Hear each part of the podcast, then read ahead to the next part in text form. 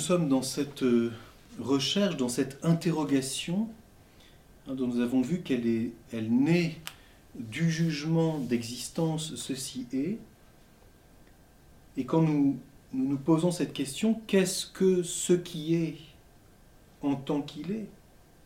Qu'est-ce que l'être? C'est-à-dire qu'est-ce que ce qui est en tant qu'il est?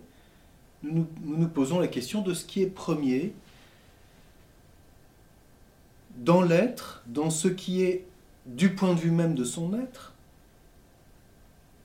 sous le point de vue, sous le rapport de la détermination de la forme. Et j'ai dit la dernière fois combien cette recherche de la détermination, de la forme qui détermine, de ce qui est premier dans la détermination, c'est-à-dire de la cause formelle, c'est comme l'axe premier de l'intelligence humaine qui naît dans l'activité artistique. L'homme, avant d'être un métaphysicien, est un homme d'art, un technicien au sens très grand du terme, c'est-à-dire celui qui fait et qui acquiert une intelligence plus pénétrante dans ce qu'il fait. La première connaissance que nous avons de ce qui est, c'est, j'allais dire, en le manipulant. Il suffit de regarder ce que fait l'enfant. L'enfant en construisant quelque chose, connaît et modifie la réalité dont il a l'expérience. Et quelque part, le métaphysicien hein, est sensible à ce premier moment de l'intelligence et, j'allais dire, n'en déplaise euh, aux gens très sérieux, euh, garde quelque chose, non pas d'infantile, mais de natif dans l'intelligence. Regardez le réel dans ce qu'il a de premier. C'est d'ailleurs une remarque que fait Auguste Comte, lui, un homme très sérieux qui considère que seul ce que dit la connaissance du comment vaut la peine d'être développé et qui affirme que la recherche métaphysique est une question infantile. S'interroger sur le pourquoi, dit-il, c'est l'âge infantile de l'humanité. Les gens sérieux s'intéressent au comment. En réalité, euh, c'est l'intelligence dans ce qu'elle a de plus profond qui, même quand elle transforme le réel, s'éveille en se demandant qu'est-ce que c'est, pourquoi est-il, quelle est sa cause profonde. Et nous avons dit la dernière fois que dans cette recherche, dans cette interrogation, nous pouvons ici nous servir de ce que Aristote avait appelé les catégories, c'est-à-dire, euh, ce mot peut paraître abstrait, hein, la manière dont, à travers le langage, nous disons ce qui est en attribuant au sujet toutes les déterminations que nous pouvons discerner, distinguer. Ce qui est est dit de multiples manières, toon, legetai, pollakos, toutes les catégories qui répondent chacune à une question précise. Quel est-il? Combien pèse-t-il? À quoi est-il relatif? Avec quoi est-il en relation? Qui permet de le comprendre par comparaison, par exemple. Quand est-il? Où est-il? Que fait-il? Etc. Ce sont donc des interrogations, j'allais dire très proches de la description, qui mettent en lumière ces déterminations qui toutes disent quelque chose de ce qui est. Mais ne nous contentons pas du dire. Connaître quelle est la qualité de cette réalité, c'est connaître quelque chose de son être. Si du moins, je m'intéresse à sa qualité du point de vue de l'être.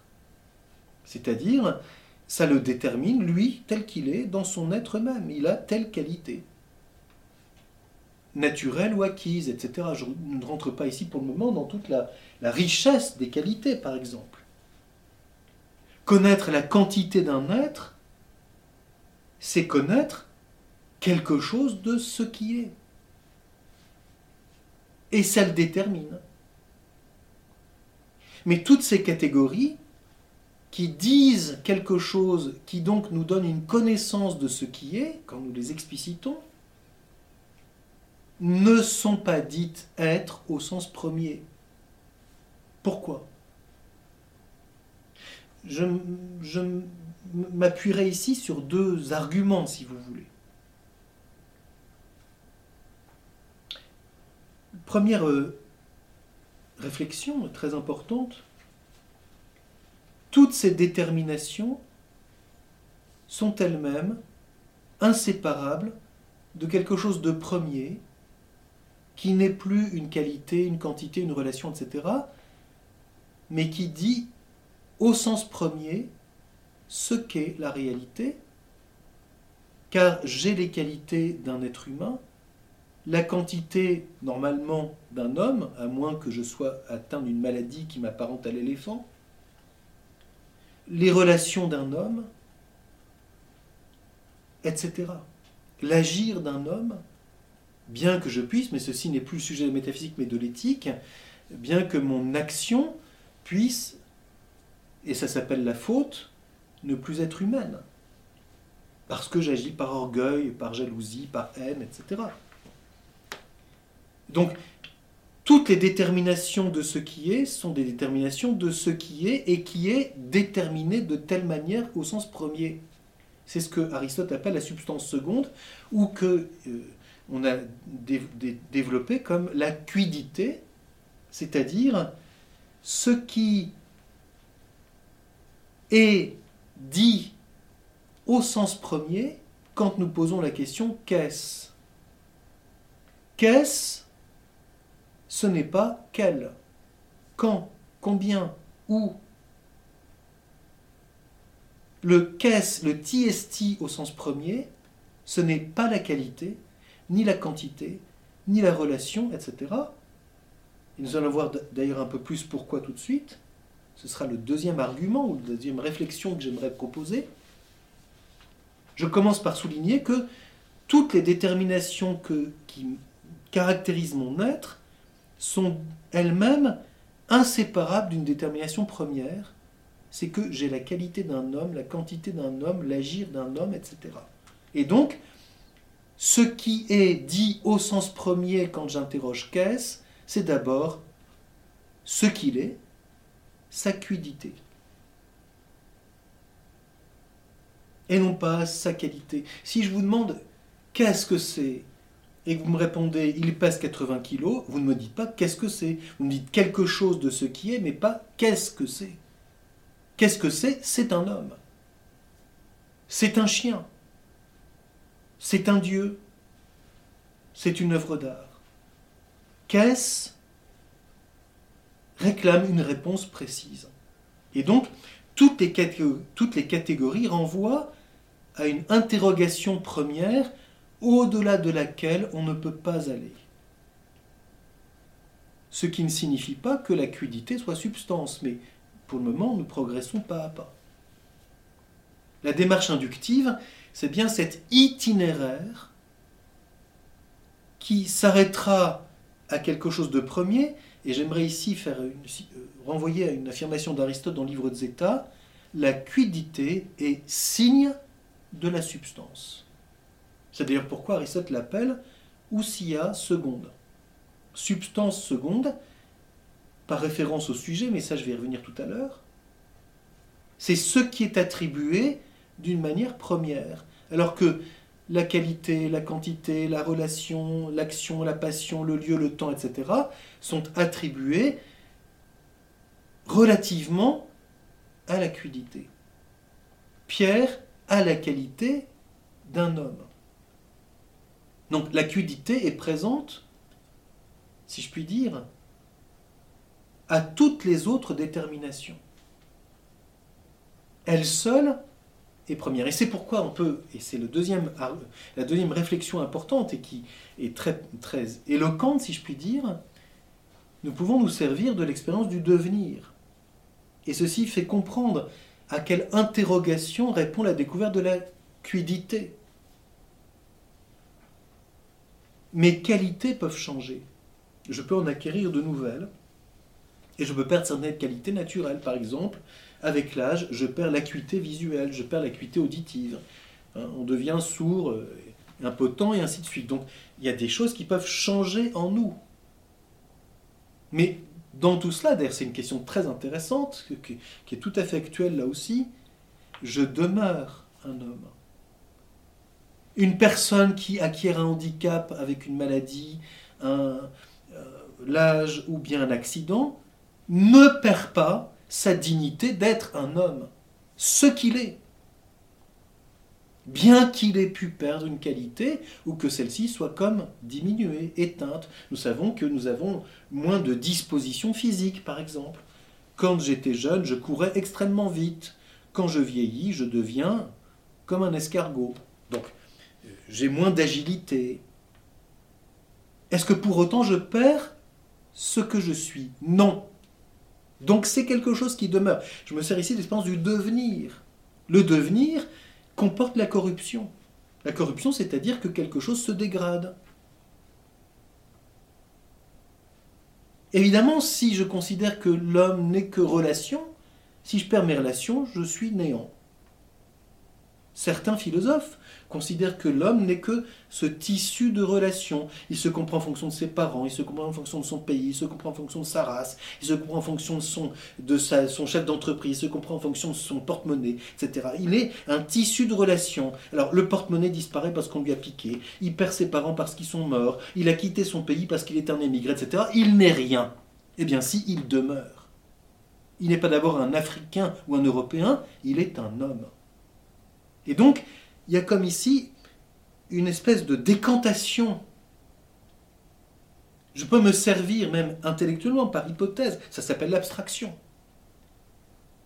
de retirer et de me demander qu'est-ce qui demeure. L'abstraction, c'est écarter tout ce qui n'est pas premier.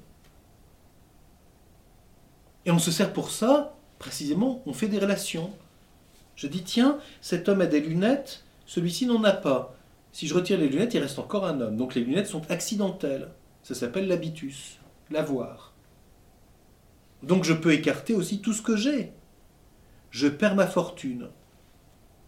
Est-ce que je demeure un être humain? Si évidemment je m'identifie à mon porte-monnaie, il y a des gens qui vivent uniquement en fonction de la, fortune. Ils sont ce qu'est leur fortune. Je pèse 3 millions de dollars. Bon. Évidemment, le jour où le dollar s'effondre, je ne pèse plus rien, je ne suis rien.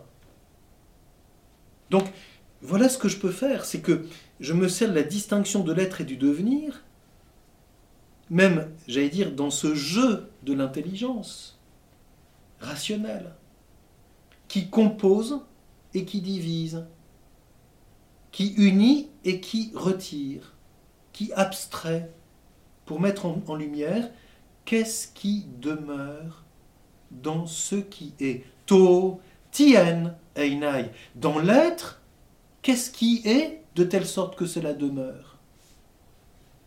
Voilà ce que c'est que la quiddité, qui pour Aristote est l'objet de la définition. Quand nous définissons quelque chose par sa qualité, par sa quantité, par sa relation, nous ne le définissons pas.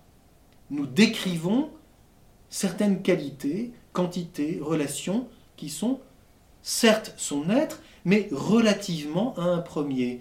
En grec, pros en par rapport à un premier, à un, qui est d'abord l'acuité. Jusqu'ici, j'allais dire, Platon et Aristote cheminent de conserve. Car c'est ce que souligne Platon. Et Aristote, dans la métaphysique, souligne que ceci est l'héritage de Socrate. Il s'est intéressé, dit-il, aux définitions. Et pour ça, il faisait de l'ironie. Toi qui es un général, dis-moi ce que c'est que le courage. Tu ne sais pas ce que c'est que le courage, en fait, donc tu ne sais rien. Je sais que je ne sais pas, j'ai donc un avantage sur toi, c'est que j'ai compris ça avant. Donc j'interroge. Et Aristote souligne que Socrate le premier s'intéressa aux définitions, c'est-à-dire mit en lumière la cause formelle. L'acuité, c'est en réalité les formes en soi de Platon, à la différence que, pour Platon, les formes existent réellement dans le ciel des idées. Philosopher, c'est donc, par l'abstraction en réalité, se détourner des choses apparentes, nier le monde sensible, nier le corps. Certains philosophes contemporains disent que c'est ça qui est l'apanage du christianisme. Mais non, c'est la position platonicienne. Jamais un chrétien n'a méprisé le corps, puisque Dieu s'est fait homme en assumant un corps. Donc c'est impossible de dire ça. C'est quand les chrétiens sont un peu platonisants ou platoniciens parce qu'ils ont peur que. Mais ils sont plus tout à fait chrétiens alors.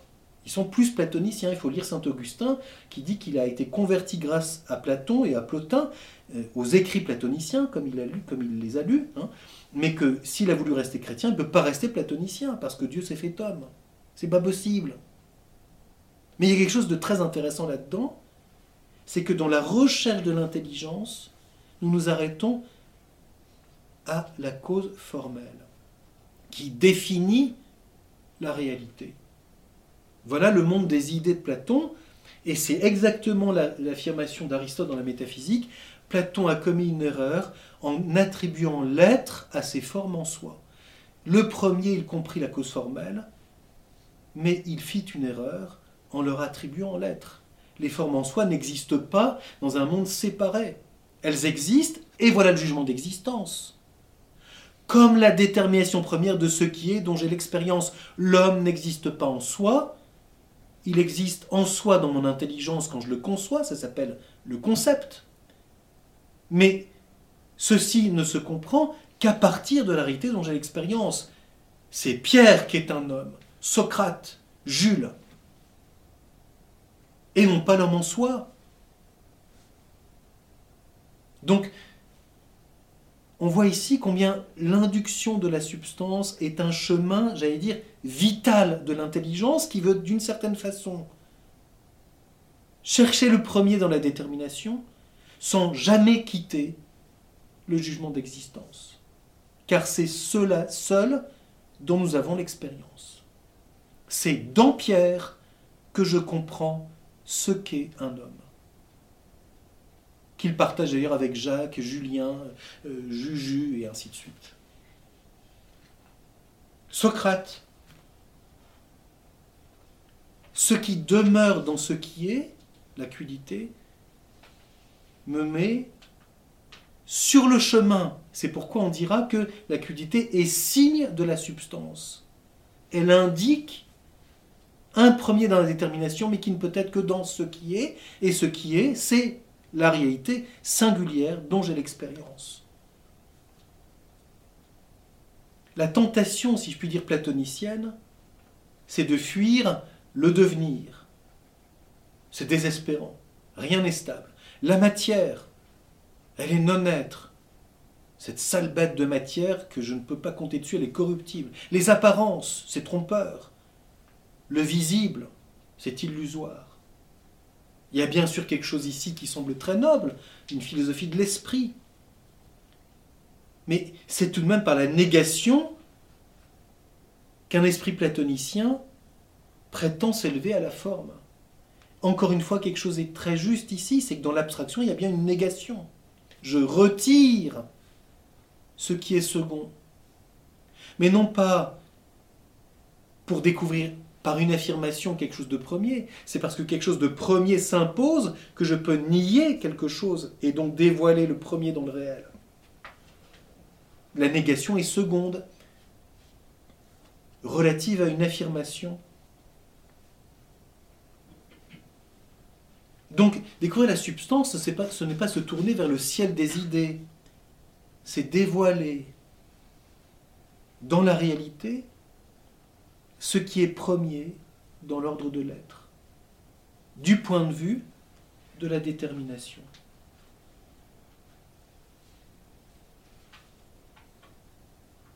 J'ai déjà remarqué la dernière fois, et je, le rappelle, et je, reviens souvent sur cela parce que cela me semble absolument fondamental et tout à fait euh, euh, important dans la démarche philosophique, la philosophie première présuppose ici, quand on est dans l'ordre de la de la substance, fondamentalement la philosophie de l'art.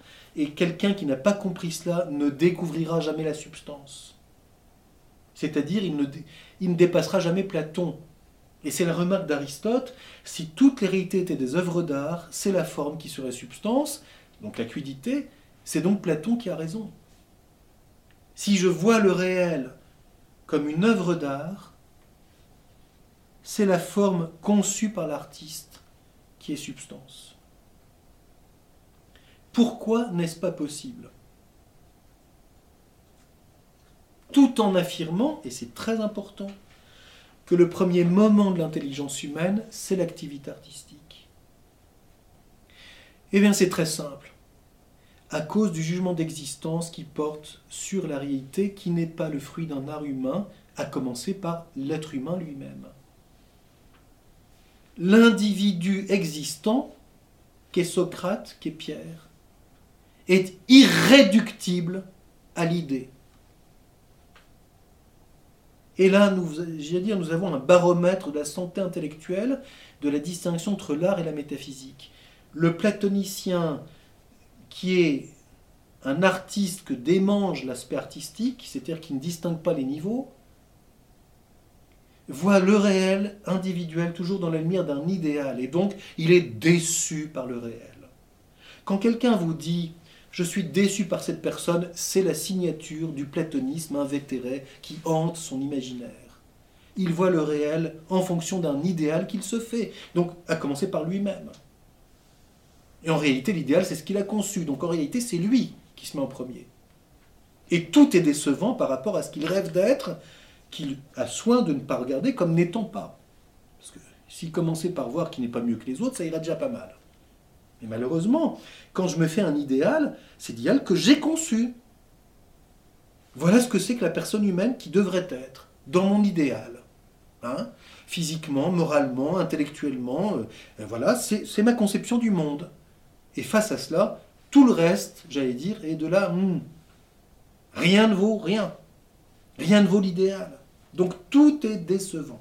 Quand quelqu'un vous dit cette personne m'a déçu, bonjour Platon, c'est-à-dire, tu vois le réel concret en fonction d'un ciel des idées que tu as conçu. Et donc, qu'est-ce qui est le, petit caillou qui empêche cet engrenage de s'enclencher? C'est le jugement, ceci est. Que ça te plaise ou non, Pierre, il est ce qu'il est et il n'est pas ce que tu as conçu et que tu aimerais qu'il soit. Il est ce qu'il est, tel qu'il est. Qu'est-ce que c'est Ah, le réel me devance. On voit ici combien le jugement d'existence met notre intelligence relatif à ce qui est et non pas mesure de ce qui est. L'artiste est la mesure de son œuvre puisqu'il la conçoit. Mais le métaphysicien accepte de se laisser mesurer par ce qui est et c'est la seule voie pour découvrir la substance, l'ousia comme cause d'être, Pierre est ce qu'il est, tel qu'il est, par son âme substance qui est la cause de son être. Il est tel qu'il est, unique dans l'être, irréductible à l'idéal que tu te fais. Ça rentre pas dans les cases, comme diront les gens. Hein. Vous savez, quand on veut classer les gens par type psychologique, dans le meilleur des cas, il y en a 6, 5, 6, 7. Bon. Ah, quel, dans quel tiroir je vais rentrer? Les chaussettes ou les slips? Ni l'un ni l'autre, je suis inclassable dans mon être. Donc quand on veut classer par type, oui, ça nous donne une approche très très très très grossière, à gros grains. Le réel tel qu'il est dans son être, est évidemment, il y a une autre tentation qui consistera à dire donc c'est l'individu seul qu'on peut décrire.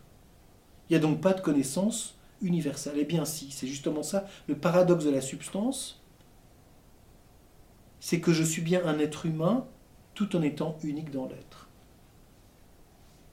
je partage avec d'autres le fait d'être un homme. Et pourtant, dans l'être, je suis unique. On voit donc tout de suite que le ceci est, pour découvrir la substance, nous met tout de suite déjà vers le je suis. Je suis unique dans l'être, par mon âme substance. Cause de mon être irréductible à l'autre. L'altérité, ce n'est pas d'abord homme, femme ou noir-blanc, c'est l'altérité dans l'ordre de l'être. Tout être, unique dans l'être, est unique et distinct des autres. Donc tout de suite, on voit combien le jugement d'existence va nous mettre hein, dans ce caractère unique de ce qui est en lui-même. Il est un en lui-même, et distinct des autres radicalement dans l'être, à tel point qu'il en est séparé. Nous reviendrons là-dessus, parce qu'il y a une voie que l'on peut prendre en partant, j'ai évoqué aujourd'hui la qualité ou la quantité, mais euh, si nous partons de la présence de quelqu'un, et c'est notamment ce que nous vivons dans l'expérience de la rencontre avec l'autre, dans l'amitié, L'autre n'est pas réductible à sa présence. Sa présence, nous cherchons à l'embrasser, c'est-à-dire à, à, le faire nôtre. Mais dans son être, il est impossible à enserrer dans nos filets. Le jugement d'existence, on voit pourquoi c'est lié au toucher. C'est qu'il y a un toucher qui prétend s'emparer d'eux. Je veux faire le tour de la chose. C'est l'appréhension. C'est le côté possessif. Mais le toucher qui respecte l'altérité, c'est un toucher qui ne peut pas prendre, qui adhère à l'être sans le posséder, qui respecte radicalement l'altérité de l'autre. C'est la seule façon que l'intelligence a d'être pauvre, c'est-à-dire de ne pas posséder le réel. C'est une illusion. Nous pouvons assimiler quelque chose de son intelligibilité. Nous pouvons assimiler quelque chose de sa détermination. Mais en tant qu'elle est, la réalité est irréductible à notre pensée. Et c'est pourquoi le jugement d'existence nous met toujours dans cette dépendance, dans cette interrogation. Et dévoiler la substance, l'ousia, principe et cause de ce qui est en tant qu'être, ce n'est pas la posséder, c'est dévoiler l'ordre de cette réalité. Au-delà de l'expérience, je mets en lumière le principe, la cause qui fait que cette réalité dans son être est ce qu'elle est, telle qu'elle est, dans son être même. L'induction de Louzia est donc la grande école du respect de la réalité dans son être même. Non pas pour posséder, pour dévoiler un ordre. C'est ce qu'on appellera déjà l'analogie. L'analogie, c'est une pensée qui dévoile l'ordre même de la réalité telle qu'elle est, et qui donc saisit la réalité de l'intérieur, sans pourtant la posséder. On voit combien ceci sera important, notamment pour situer ensuite par rapport à cela les déterminations que les catégories mettent secondes, c'est-à-dire les qualités de quelqu'un, euh, la relation que j'ai avec cette personne, son action qui n'est pas la mienne, etc. etc. L'intelligence dans ce jugement d'existence, c'est donc bien ce réalisme fondamental qui, tout en nous faisant fréquenter la pensée de Platon dans cet appétit de la forme, ne peut pas s'y arrêter et dévoile que au-delà de ce que je peux concevoir, la réalité est première dans son être par elle-même, par sa cause. La substance, l'ousia, je reviendrai sur ce mot substance qui est maladroit, malheureux. L'ousia, Paul Ricoeur a dit étance, faisant un néologisme pour dire que ousia, c'est le substantif lié au verbe être. Très bien. Enfin, ça ne nous renseigne pas beaucoup plus. Lucia, c'est ce par quoi ce qui est est dans son être ce qu'il est. Et donc pour le philosophe qui a déjà découvert la nature puis l'âme, pour l'être humain, ma substance, c'est mon âme, mais non pas seulement source de vie, cause, de mon être qui fait, et nous reviendrons là-dessus, que je subsiste dans mon être comme unique, irréductible aux autres.